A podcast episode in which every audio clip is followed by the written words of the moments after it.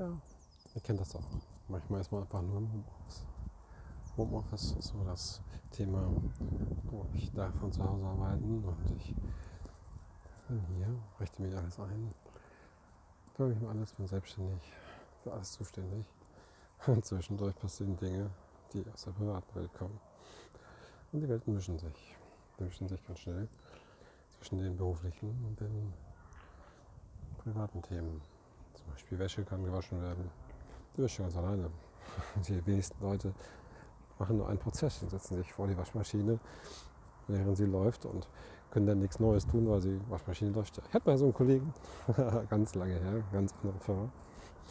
Der hat immer nur eine Sache gemacht. Ist ja auch ein Mann. Männer können nur eine Sache machen, das wisst ihr ja. Also Frauen können alles gleichzeitig tun. Frauen können telefonieren und sich unterhalten mit anderen Leuten oder schreiben oder was ich was alles.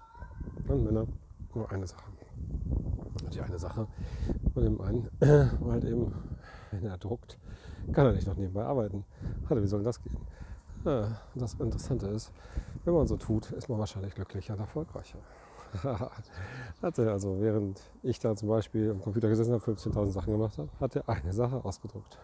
Währenddessen kamen Leute in unser Büro und ähm, haben sich unterhalten und er war ganz entspannt, haben gearbeitet, mit ihm geredet.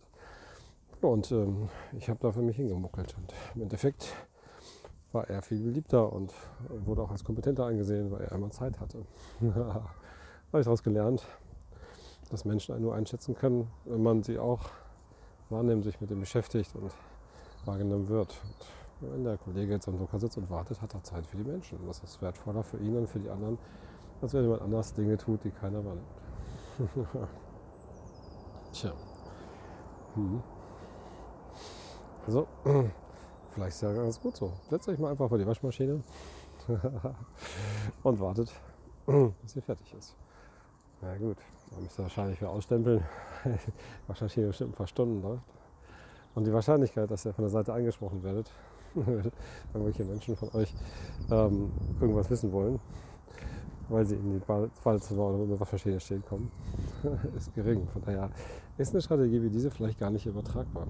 Ja, vielleicht ist es generell so, dass Dinge, die sich für eine Sache als sinnvoll erwiesen haben, nicht für alles äh, nutzbar sind. Vielleicht ist es gut, wenn ihr mal merkt, irgendwas funktioniert nicht, darüber nachzudenken, ob ihr vielleicht jetzt gerade die Strategie von einem Drucker, die ja vielleicht funktioniert hat, nur eine Sache zu machen, auf die Waschmaschine übertragen habt. Und da macht sie wahrscheinlich gar keinen Sinn. Ne? Drei Stunden neben der Waschmaschine sitzen und also gucken, wie schön sich die einzelnen Sachen da drehen. Vielleicht ist es an der Stelle schlau zu sagen, okay, ich merke auf irgendeine Art und Weise, dass die Waschmaschine fertig ist und bis dahin tue ich andere Dinge. Vielleicht seid ihr einfach flexibel und frei in der Nutzung eurer Möglichkeiten. Nennen wir das mal Strategien. Nutzung von Strategien. Vielleicht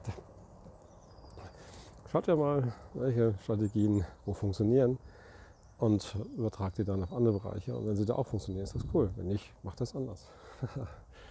das ist eine gute Möglichkeit.